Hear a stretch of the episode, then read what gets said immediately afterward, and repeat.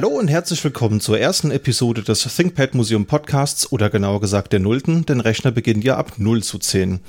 In dieser ersten Folge stelle ich mich und die Grundidee des Podcasts vor, sodass ihr wisst, worauf ihr euch hier einlassen könnt die nächsten Monate.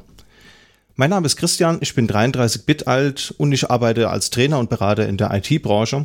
Ich habe Interesse an Retro-Computing und Hardware, beispielsweise mechanische Tastaturen oder eben ThinkPads. Ich habe in den 90ern irgendwann mal mit einem 386er angefangen, auf dem MS-DOS 622 und Windows 3.11 lief. Ja, und irgendwann bin ich dann in der IT-Branche gelandet. Das Thema Podcasting ist nicht ganz neu für mich. Ich darf schon seit zwei Jahren den Fokus und Linux Podcast moderieren und habe mir gedacht, warum denn nicht einfach nochmal ein zweites Format starten und sich mit einem komplett anderen Thema beschäftigen, nämlich ThinkPads. In diesem Podcast soll es vor allen Dingen um klassische ThinkPads gehen, also Geräte von IBM, aber auch Lenovo. Und das Ganze versteht sich als audiovisuelle Ergänzung zu einer Webseite, die ich parallel auch gelauncht habe, die thinkpad-museum.de heißt. Das ist im Prinzip so eine Art Blog, wo meine private ThinkPad-Sammlung zu sehen ist, die mittlerweile auf 42 Geräte angewachsen ist und zu den einzelnen Geräten gibt es da verschiedene Informationen. Die Seite ist zwar noch im Aufbau, aber man kann schon mal vorbeischauen, aber ich glaube, die nächsten Wochen und Monate wird es da noch mehr zu sehen geben. Kurzum, es soll hier vor allen Dingen um Geschichte gehen, aber wir wollen auch über Fachwissen sprechen und auch den ein oder anderen Trivia-Fact mit einstreuen. Jetzt fragt ihr euch vielleicht, warum macht man sowas? Braucht's das überhaupt? Nun, die Frage, die muss, glaube ich, ein jeder, eine jede für sich selbst beantworten. Aber ich persönlich habe ein großes Interesse für ThinkPads und vor allen Dingen auch für exotische Hard- und Software und dachte mir, das wäre doch mal ein Ansatzpunkt, damit zu experimentieren. Man sagt mir nämlich auch nach, dass ich mich übermäßig für dieses Thema begeistern kann und vielleicht gibt's da draußen ja den einen oder die andere, die davon profitiert. Die Initialzündung für die Idee geht aber eigentlich auf den Hackerkultur-Podcast von Philipp zurück. Grüße gehen raus. Da war ich nämlich dieses Jahr mal zu Gast und durfte über das Thema ThinkPads reden. Und ich dachte erst, naja, da setzen wir uns jetzt hin und nehmen eine halbe Stunde was auf und dann sind wir mit dem Thema durch. Ganz so lief es dann nicht. Die Folge ist fast drei Stunden lang geworden. Die habe ich euch auch in den Shownotes verlinkt.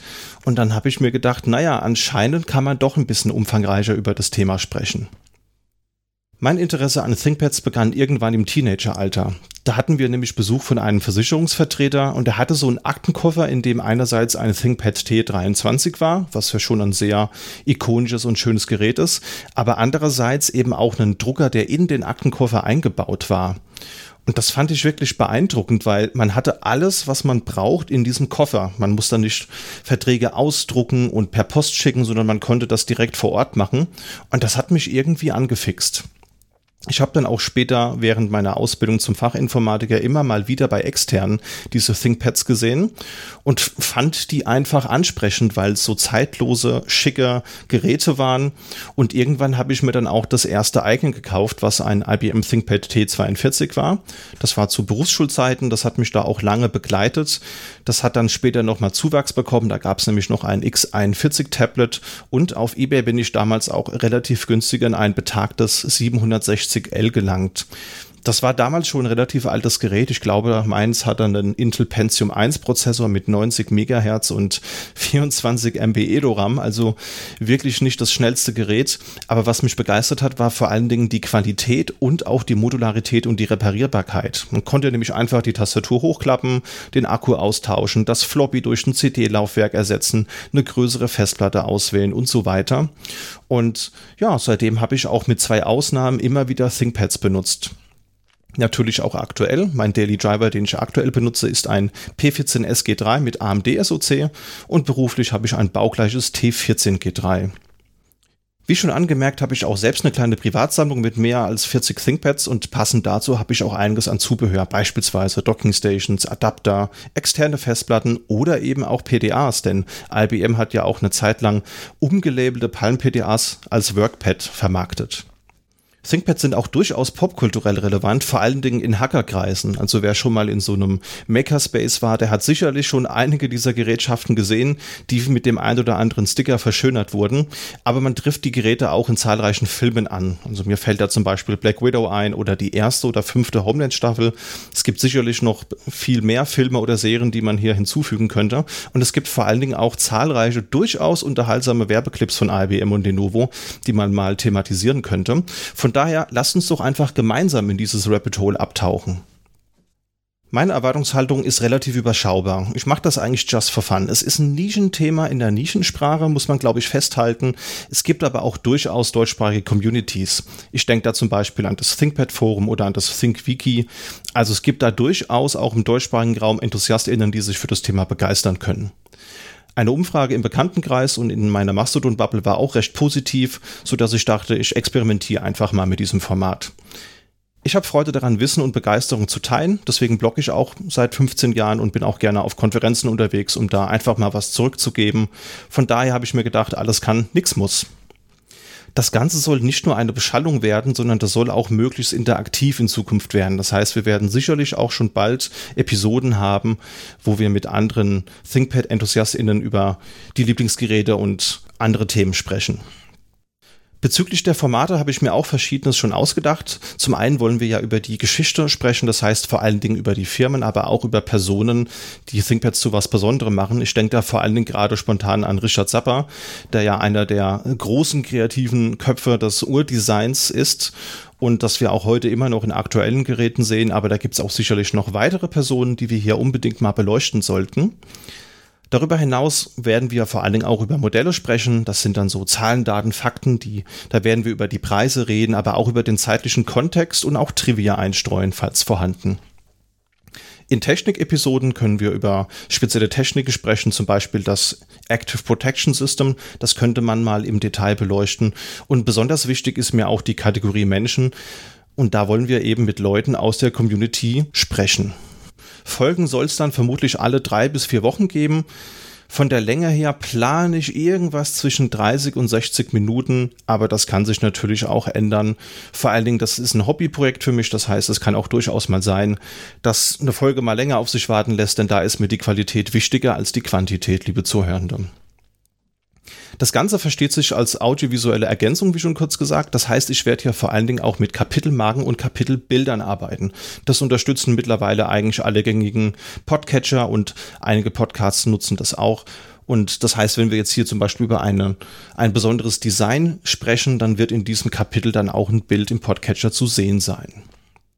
Auch soll es in den jeweiligen Episoden immer kurze Newsbereiche geben, wenn zum Beispiel neue Modelle angekündigt werden. Und genau das ist jetzt im Dezember passiert. Intel hat nämlich eine neue CPU-Plattform Meteor Lake angekündigt und im Rahmen dessen auch erste Intel Core Ultra CPUs vorgestellt. Und die finden auch in einem neuen Lenovo ThinkPad Verwendung. Aber schauen wir erstmal auf die CPU. Was ist daran so besonders? Die neue Architektur beerbt die 14. Generation und verzichtet jetzt nach 15 Jahren erstmalig auf diese typischen i3, 5, 7 und 9 Bezeichnungen. Das heißt, das, was früher Core i5, 7 oder 9 hieß, heißt jetzt in Zukunft eben zum Beispiel Core Ultra 5, 7 und 9. Intel will da auch gar nicht mehr von Generation sprechen, aber die Modellnummern zeigen dann dennoch die Generation an, weil die haben dann so Namen wie zum Beispiel Core Ultra 5 1XX und an letzterem kann man dann sehen, dass das wohl die erste Generation ist. Von den CPUs wird es erstmal elf verschiedene Modelle geben, nämlich U-Modelle, die energiesparend sind und vor allen Dingen für Subnotebooks oder die typischen 14 Zoll Geräte geeignet sind und auch H-Modelle, das sind die leistungsstarken CPUs, die dann vor allen Dingen in Mobile Workstations verwendet werden können. Zu den Neuigkeiten zählt, dass jetzt hier erstmalig vier Teils zu einem Komplettpaket kombiniert werden. Das heißt, auf so einem Chip ist dann einerseits die CPU, eine GPU, ein SoC und ein IO-Chip. Das Ganze wird von TSMC gefertigt. Das ist der weltweit umsatzstärkste Halbleiterhersteller mit Sitz in Taiwan. Und es soll jetzt erstmal bis zu sechs Performance-Cores und acht Effizienz-Cores geben. Die GPU wird in Zukunft eine Intel Arc sein und die soll doppelt so schnell sein wie die Intel XE, die man bisher hatte, die in der zwölften Generation eingeführt wurde. Das SoC-Teil besteht aus zwei E-Cores, also zwei energieeffizienten Kernen und beinhaltet vor allen Dingen den Speicher- und Display-Controller. Das hat man da alles ausgelagert. Und last but not least gibt es eben den IO-Teil, der übernimmt dann im Wesentlichen die Verbindung mit den externen Anschlüssen, also die am Notebook zum Beispiel. Ein weiteres Highlight ist, dass man hier jetzt auch AI-Funktionalität durch eine integrierte NPU anbieten will. NPU oder Neural Processing Unit ist im Prinzip so eine Art KI-Prozessor, der dann halt eben für KI-Beschleunigung eingesetzt werden soll.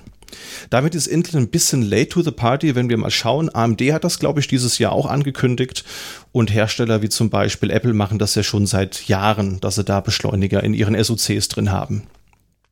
Ob das jetzt eine gute Sache ist, muss man, glaube ich, für sich selbst bewerten. Zu den Use Cases kommen wir gleich auch noch. Muss man, glaube ich, mal abwarten und schauen, was da die Testberichte in Zukunft zeigen werden. Kommen wir mal zu den neuen ThinkPads, die diese neue CPU benutzen. Da gibt es einerseits einmal das ThinkPad X1 Carbon Gen 12. Das wird eben mit so einem Intel Core Ultra Prozessor kommen. Das genaue Modell ist dabei aber noch nicht bekannt.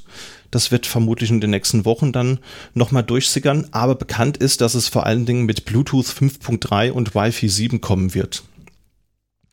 Das größte Display, das man auswählen kann, wird dann auch hier wohl wieder ein OLED-Display sein mit einer Pixelauflösung von 2880 x 1800 Pixel bei 400 Candela und 120 Hertz Bildschirmwiederholfrequenz. Das stelle ich mir schon sehr spannend vor. Das klingt auf jeden Fall nach einem interessanten Panel. Kann ich mir gut vorstellen, dass das ein gutes Bild abgibt. Ansonsten wird es zwei Thunderbolt 4 Ports geben und zweimal USB-A unter anderem und vor allen Dingen wird das neue Design auch schmalere Displayränder haben. Da gibt es auch schon erste Bilder und wenn man sich das mal anschaut, dann ist es so, dass die Kante am oberen Bildschirmrand ein bisschen dicker ist, weil da auch die Kamera mit eingebaut ist, die wohl mit bis zu 8 Megapixel auflöst. Und das ist auch deswegen ein bisschen dicker geworden, damit man das Gerät einfacher öffnen kann. Und das sieht eins zu eins genauso aus wie das ThinkPad Z13, das vor, ich glaube, zwei Jahren angekündigt wurde. Ich mache mir da so ein bisschen Sorgen, dass man da vielleicht auch einfacher hängen bleibt, denn das steht dann doch deutlich sichtbar ab. Und das kann ich mir gut vorstellen, wenn man dann in Eile das Notebook schnell in die Tasche feuert, dass man da irgendwo hängen bleibt. Hier wird auch erwähnt, dass die NPU dieser Intel Core Ultra CPU für die Kamera genutzt wird. Und zwar, um die Videosignale zu verbessern. Das heißt zum Beispiel, bei wenig Licht kann man dann das Bild entrauschen und da soll eben die NPU für benutzt werden. Stelle ich mir spannend vor. Was ich ein bisschen schwierig finde, ist aber, dass in dem Kontext kein Wort zum Linux-Support verloren wird. Gerade bei dieser NPU bin ich da ein bisschen skeptisch, ob das auch direkt am Release-Day unter Linux funktioniert. Und Lenovo ist jetzt ein Hersteller, die sich bisher immer damit gerühmt haben, einen außerordentlich guten Linux-Support zu haben. Und im Spec-Sheet steht auch aktuell nur Windows 11. Da steht nichts von Linux, wie bei den vorigen Generationen. Ich hoffe, dass das noch nachgereicht wird.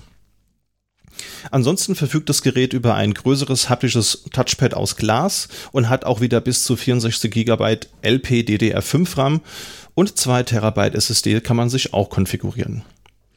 Das Gerät wird vermutlich im April 2024 lieferbar sein und aktuell geht man von einem Preis von ca. 2000 Euro inklusive Mehrwertsteuer aus.